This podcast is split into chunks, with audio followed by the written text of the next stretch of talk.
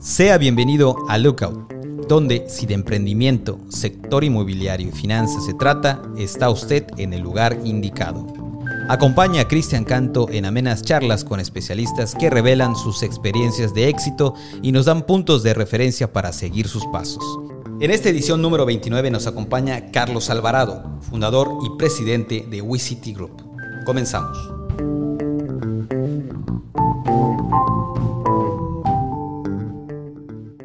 Hola Carlos, muchas gracias por estar hoy en el podcast Lookout. Muchas gracias por aceptar la invitación, tenerte aquí en Mérida. Digo, la gente no, no sabrá, pero estamos haciendo un summit y por eso pude robarle a Carlos un poquito de su tiempo.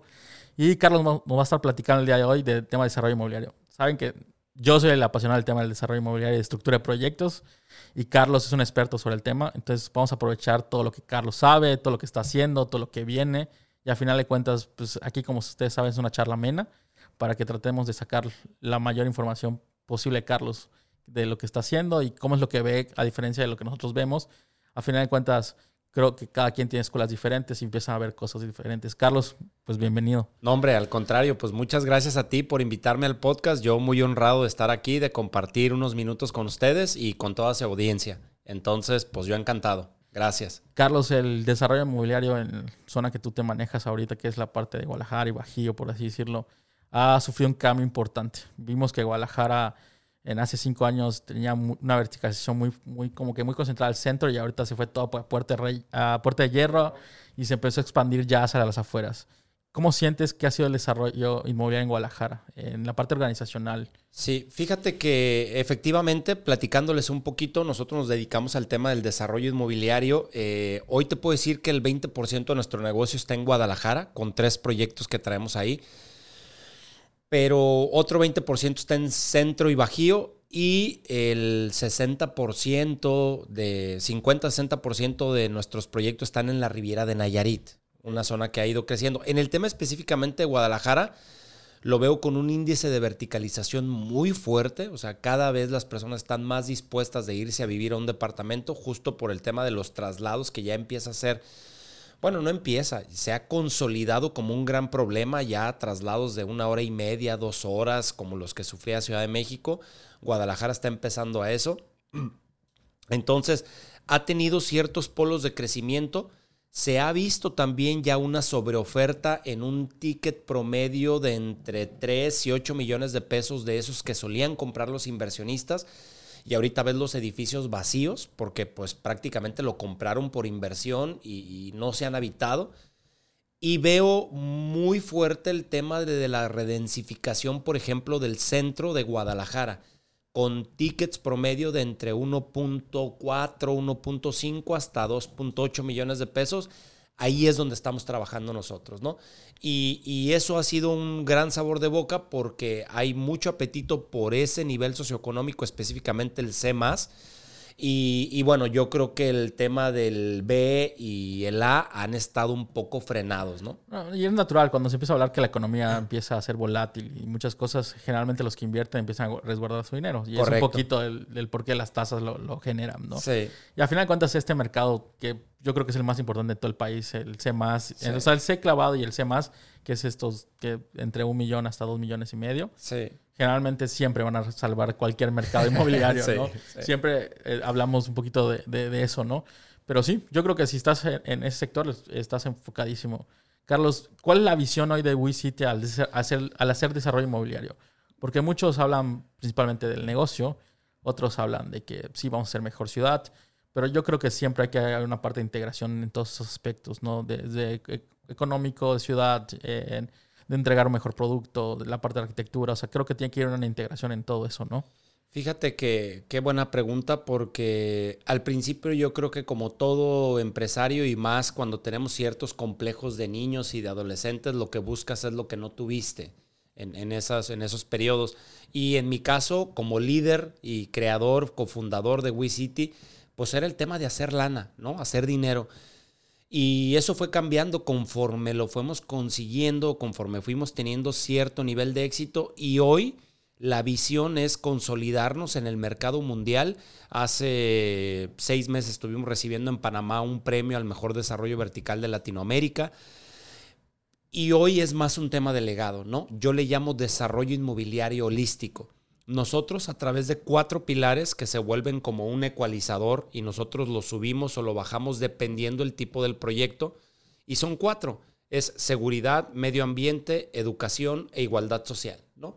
Entonces, dependiendo del tema del desarrollo y las necesidades en estos cuatro pilares, las vamos subiendo y las exponencializamos porque una parte de los ingresos del proyecto van destinados a esos cuatro pilares. Seguramente en la zona de playa, de la zona de Puerto Vallarta, nos enfocamos mucho en educación, en medio ambiente y en igualdad social, no tanto en seguridad. Y en Guadalajara se vuelve más un tema de seguridad, se le sube ahí dos rayitas y a lo mejor se le sube también el tema ambiental. Y en igualdad social, pues no hay esas brechas pero, pero esa es la visión de WeCity, empezar, como, como le llamamos nosotros, a invertir, pero también crear ciudad, desarrollar no solo un terreno, el cual compramos, amurallarnos y decir, ay, los de afuera, pues que le hagan como puedan. Nosotros aquí vamos a vivir con cámaras de seguridad, muros altos, rejas, alambres de púas, vamos a vivir a todo dar. No, es realmente cómo vamos a las ciudades y a las comunidades a desarrollar, a plusvalizar, pero no solo un terreno, sino todo alrededor. Sí, o sea, buscar ayudar a ese entorno, enaltecerlo de alguna forma, el entorno donde se converge. Hoy, hoy estás desarrollando, ya me dijiste los lugares. Hoy, ¿qué crees que hace falta donde estás desarrollando? O sea, en el sentido de eh, generar productos de mayor calidad o realmente hacer una reestructuración en, esta parte del, del entorno de los proyectos.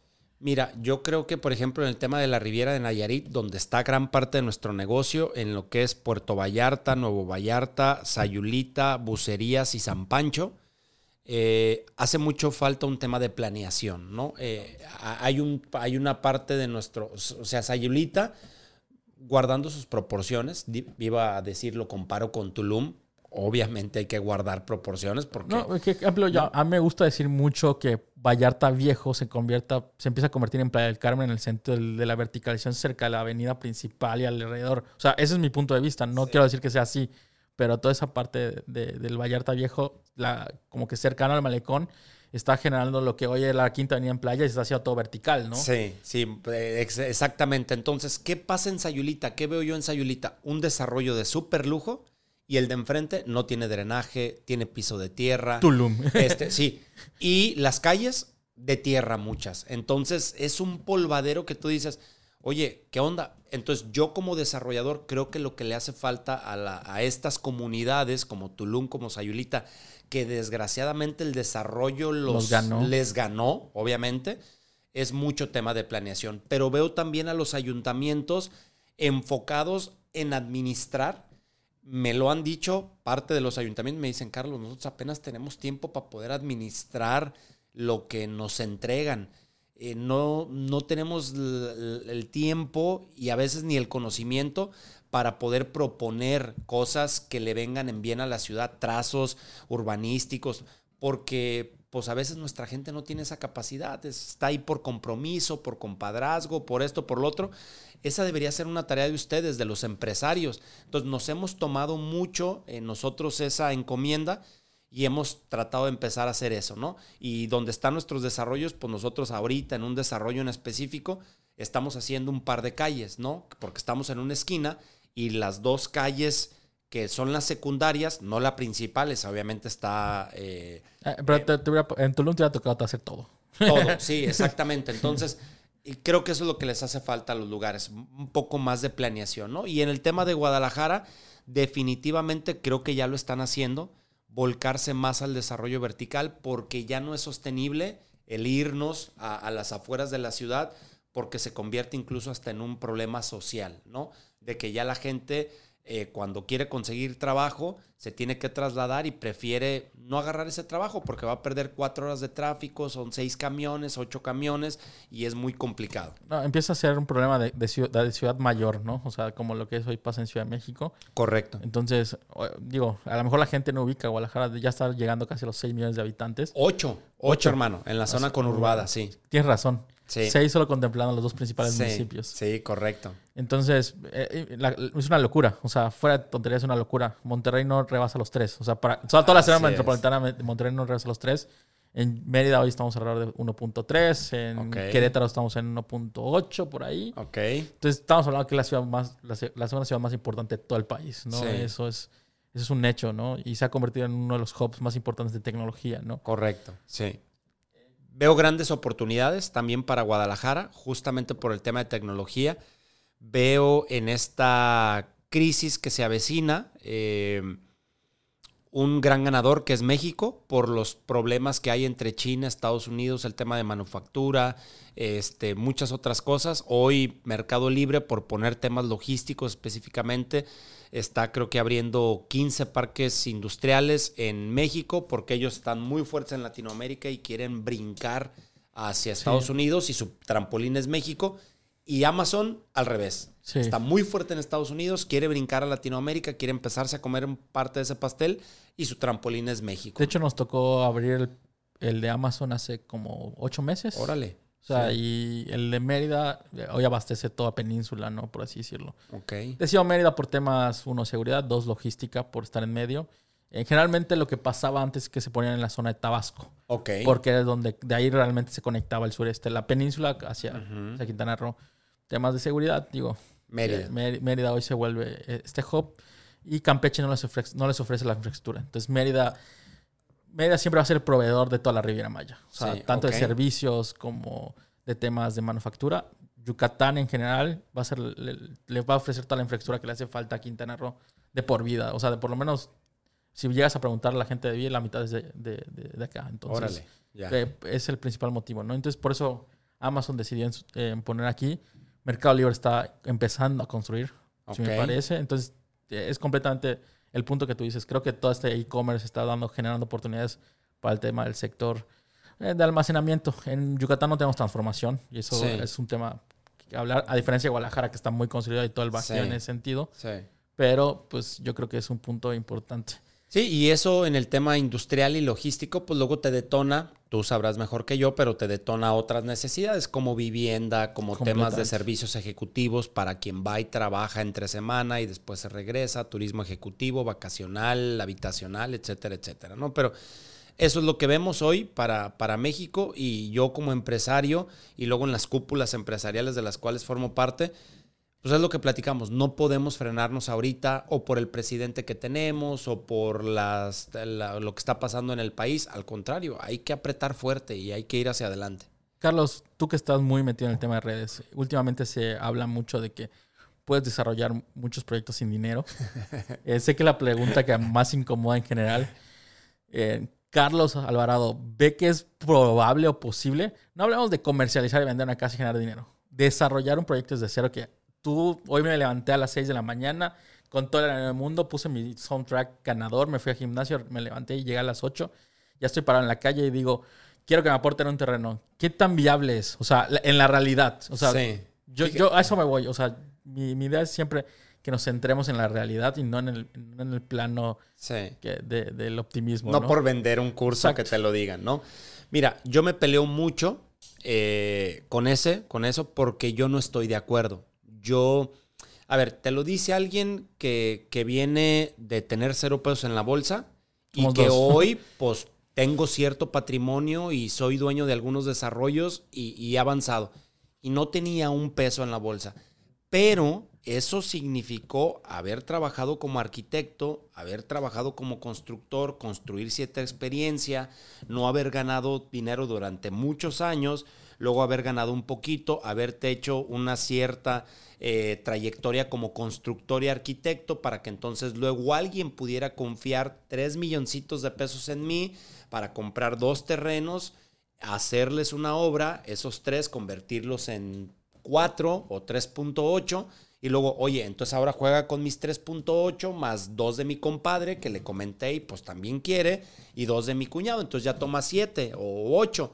Ah, entonces ya compro un terreno, pero la lana era de ellos, ¿no? Sí, puedes hacer dinero sin tu dinero, pero va a requerir mucho tiempo, mucho esfuerzo y muchas caídas también. Entonces yo cuando dicen, chavos, tú puedes hacer dinero sin dinero y créetela y es...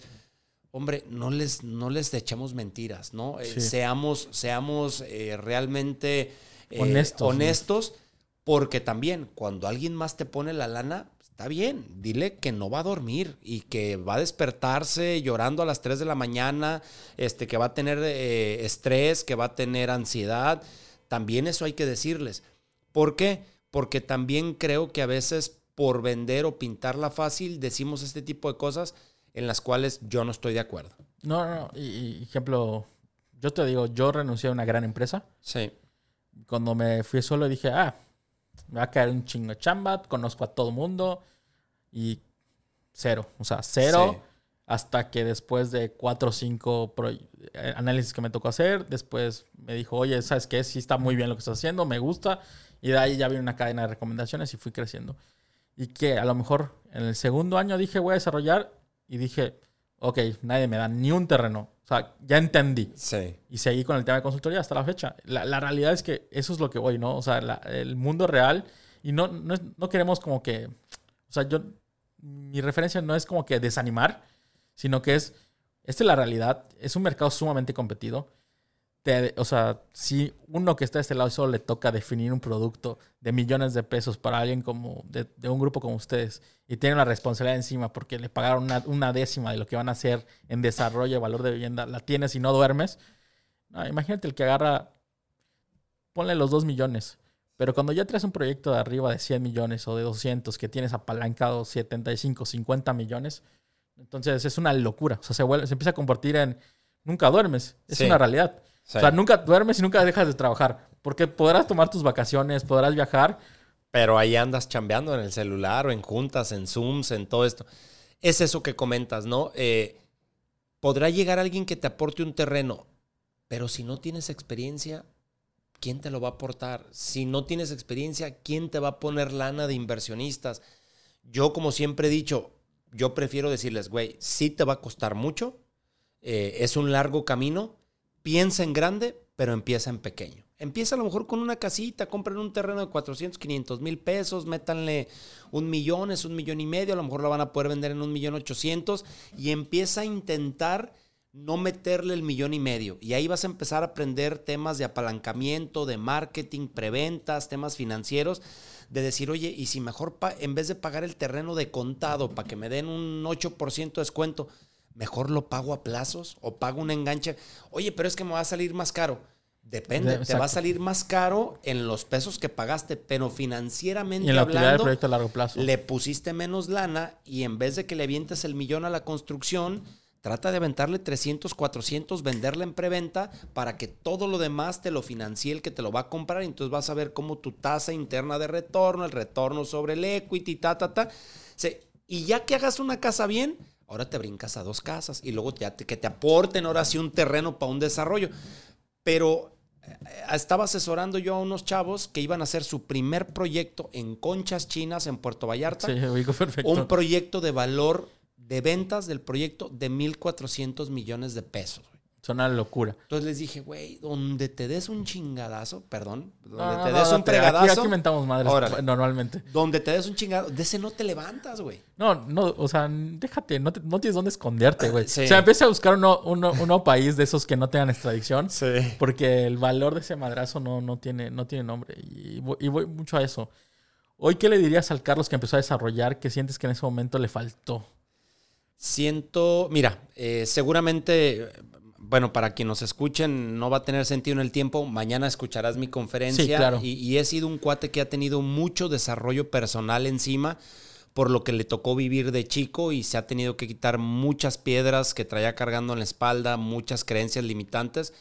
Yo hoy le diría, empieza más rápido y cree en ti mucho más de lo que creíste en ese momento, porque creo que ser alguien que yo no creía en mí y, empecé como, como medio lento y también empecé a, de una manera como con mucha escasez, a querer eh, apretar mucho los precios, a querer maximizar utilidades y me llevé golpes, golpes muy fuertes, ¿no? Que, que yo le decía a los contratistas, 10 pesos, hombre, te lo pago en 8 eh, por querer maximizar. Pues sí, pero luego me hacían unas cochinadas o me abandonaban las obras que me terminaron costando más caro de lo que originalmente me habían cotizado. Yo, yo, o sea, experiencia mía, no, o sea, no es mi empresa, yo estoy trabajando para otra, la gente sabe. Pero una vez nos tocó costear un proyecto. Ok. y apretamos lo más que pudimos al, al, constructor. O sea, la empresa se dedicaba a hacer desarrollos, hicimos, bueno, como 8 o 10. El caso es que había un déficit casi de 40 millones de un proyecto de 200. No manches. O sea, y dile a, tu, a tus socios inversionistas que, no, que tienen cero de rendimiento y que pues ni pedo. O sea, pues que hay que comérsela. O sea, imagínate. Claro que hay socios, hay directores, pero alguien tiene que transmitir esa idea, ¿no? O claro. Sea, y, generalmente no mandan al patrón. no, es, alguien más quien tiene que ir a dar la mala noticia. Y, y es justo eso, ¿no? Es, es justo eso. Y hoy he trabajado mucho en mí y hoy elijo que las cosas sean mucho más fáciles, pero entiendo que no es solamente porque también yo lo piense, sino también por el respaldo que hay, ¿no? Y, y luego de repente hoy volteo y digo, puta, todas estas oportunidades que ahorita me están llegando, ¿por qué no me llegaban cuando más las necesitaba, cuando yo quería? No, me queda claro porque no estaba preparado todavía y, y no tenía el respaldo que hoy tengo. Entonces, es parte de eso eh, es lo que trato de compartir en mis redes. No soy el tipo más activo, como sí lo son otras dos, tres personalidades que de alguna manera son los que más tienen seguidores en las redes sociales en mi giro. Pero yo trato de ser honesto, ¿no? Trato de ser honesto, de ser muy neta, de, de no andarme por las ramas y voy en contra también de esa positividad tóxica que a veces se da en redes de sí, tú puedes, tú puedes, solo es que lo pienses y esto y lo otro. Entonces digo, puta, güey, no, o sea, diles que también van a, van a tener que crecer como personas si quieren que las cosas se den y también van a tener que picar piedra. Creo que tocaste un punto que nunca tocamos en el podcast, que es el tema personal, pero sí, yo creo que tienes, el que está en el lugar que estás, con todo el respeto, hay una historia detrás de, éxito que, empieza rompiéndose uno. O sea, o sea, uno empieza roto como persona. Sí, Y se va construyendo poco a poco. O sea, y y a lo mejor estoy hablando por ti, pero realmente estoy hablando de mí. O sea, y creo que a final de cuentas, si no viviste ese proceso de estar roto y estarte construyendo poco a poco, ir creciendo como persona primero y después entender cómo se juega el juego inmobiliario, porque a, final de cuentas yo creo que sí sigue siendo un juego. De niños grandes, pero es un juego. Pero también hay que ser sinceros, este juego no es para todos. Y, y eso es sumamente... E, es la confesión más honesta y se los digo. No es para todos, o sea, tampoco te sientas mal. Si quieres ser un broker, un gran broker, sélo, no, no pasa nada. O sea, necesitamos a alguien que venda, ¿no? O sea, sí, claro. o sea, y les digo, no tienes que pasarte a este lado. De hecho, no lo hagas, güey. si quieres seguir durmiendo el resto de tu vida, ¿no? Pero ¿sabes qué pasa? Hoy, por ejemplo, en Guadalajara, la Ibero se llama ITESO, ¿no? Sí, sí, claro. Ya están sacando una licenciatura en desarrollo inmobiliario. Mira, yo puedo hablar. ¿Sabes? Entonces... Yo, yo tomé el, el, el, el, ITAM, el diplomado y la maestría y todo ese show. Ajá. Era muy chistoso eh, mis maestros nunca habían desarrollado. Claro, sí, claro. Y a, la fecha, el, sin decir nombres, el que se el que es el más es el más importante de los profesores en la escuela no desarrolla. Sí, fíjate qué fuerte. O sea, sí. tiene su empresa de consultoría. Pues o sea, yo le decía, está toda madre, güey. Llegas a la clase, te dicen, haz esto. En teoría eres perrísimo. Puta, llegas a la realidad y no, cabrón. Tu acero se subió 15%. ¿Qué chingados vas a hacer? Sí, sí. O sea, y dile, y diles que, pues, que, que hay dos puntos menos de utilidad. Sí. Y que pasa un mes y es, bueno, esta vez recuperamos utilidad porque subieron los precios de venta. Pero el siguiente mes volvimos a bajar porque se, el, el, cemento se fue. Y así. No, no, no. Y, conozco, y tú te ha tocado, imagino, proyectos que lanzas y sus precios de déficit ya se fueron puta un año porque tú vas a empezar a construir en un año y ya ni siquiera estás cerca del valor. Sabes que esas primeras cinco unidades perdiste dinero y tienes que recuperarlas al final. En los siguientes. Y quién sabe si vayas a poder y no te encuentres en el precipicio de mercado que ya por subirlo antes pues no te van a vender. Entonces sí, estoy, eh, trato de ser también muy honesto con esa parte de decir no es para todos. Lo, reiterar lo que acabas de decir ahorita, no es para todos porque se necesita tener el cuero grueso para estar en esto, ¿no? O sea, se necesita este, tener una alta tolerancia a la frustración. Y bueno, pues al final de cuentas, eh, creo yo que las redes sociales, la pandemia, creo yo que fue lo que lo detonó. Quizá el crecimiento también de México como, como país digital como un país digital, como tema vacacional, pero también en los centros de población, puedo decir, me atrevo a decir que hoy el desarrollo inmobiliario está de moda. Entonces, hay muchas personas que creen que de la noche a la mañana se pueden convertir en desarrolladores inmobiliarios por solo tener lana o por solo quererlo y digo, es un gran proceso, ¿no? El tema de, poderlo llevar a cabo. No, y tú hablas de eso, de la integración de todo, de, todo lo que se tiene que saber para poder desarrollar, ¿no? Sí. al final de cuentas, yo creo que es un gran mensaje. O sea, si no, uno no es para todos, dos, sí, yo creo que sí, definitivamente el mundo lo puso de moda por las cantidades de dinero que se manejan. Que la gente escucha 200, 300 millones. Oye, pregúntale a Carlos de cuánto le queda utilidad, güey. O sea, de esos 200, 300 millones. Sí, no, claro. Ya que andas buscando, ya andas buscando un 15 o por encima del 15 y ya dices, bota, ya está toda madre. ¿Qué es lo verdaderamente importante que tú dices? un proyecto de 100 millones de costo, lo voy a vender en 120 millones de pesos. Dices, a toda madre, son 20 de utilidad. Sí, divide los 20 para ver tu margen, 20 entre 120, que es tu valor ventas, puta, te anda quedando un 17. Ahora, ¿qué es lo realmente jugoso ahí? Que a veces, si estructuras de manera correcta un proyecto, no vas a tener que poner tú los 100 no, a lo mejor le pones 30 o le pones 20. Y si le pones 20 y ganas 20, puta, ya duplicaste tu dinero. ahí, está el, negocio. Ese es el juego. sí, sí, sí, Financiero. Sí, digo, ahorita las tasas de capitales en, México nos empiezan a asustar. Sí. Porque generalmente ahora, ahora las tasas están en lo que tú le darías a tu inversionista. sí, 10%. Sí, eh, digo, aquí en el sureste están un poquito más altas que en el centro. Bueno, 10% la tasa de referencia, pero los créditos puentes están prestando TIE más 4, TIE más 6. Sí. sí, dependiendo del banco. O sea, ejemplo, ahorita el amarillo este de la tienda de ropa que se puso de moda, lo está dando como en 16. El azul está como en 14.5. Órale. El Panregio, digo ya para tirar el nombre, sí. debe estar como en 15, 15 y algo, ¿no? Pero sí se han ido. Generalmente eso tú le dabas a tu inversionista. Sí, eso le dabas. Entonces ahora el inversionista pues te anda pidiendo 20, 24. Dice, porque pues si no lo meto al banco y me da el 10 así, sin hacer nada, ¿no? Entonces es, es eso también, eh, digo, nosotros como desarrolladores nos enfocamos en muchas cosas, como bien tú dices, hay que aprender tema legal, hay que aprender el tema finanzas, hay que aprender el tema contable, hay que aprender el tema de construcción, el tema de planificación, el tema de marketing, el tema de las ventas, la comercia, chingo de cosas. Es lo que le digo a la gente, hay mil variables, mil variables, es un monstruo de mil cabezas y todos, nada, qué exagerado, no Güey, es un monstruo de mil cabezas. Se nota que nunca te ha faltado un papel en el ayuntamiento. sí, claro. o sea, porque puede ser, o sea, puede ser lo más sencillo y eso te retrasa muchísimo. Sí. Siempre hablamos de, cuando hablamos de, un proyecto de la ubicación, generalmente, ya sabes que location, location, location. location. Ahorita otros dicen que timing, timing, timing. Correcto. Eh, yo creo que ahorita es una combinación de esos, pero el proyecto en sí se vuelve el más poderoso ahorita. Sí. Creo que hay muchos proyectos. Yo creo que le llamaría el mercado sin diferenciación en México. Sí. O sea, yo lo basaría en, ese nombre. Oye, de todos los que estamos aquí, tres hacen cosas diferentes. Yo, yo, le llamo mercado sin diferenciación. Háblese de Yucatán, Jalisco, me toca ver Riviera Maya. O sea, en la misma calle hay tres proyectos idénticos, güey. Cámbiale el Chocum, güey, que sea, no manches. O la Renedadera.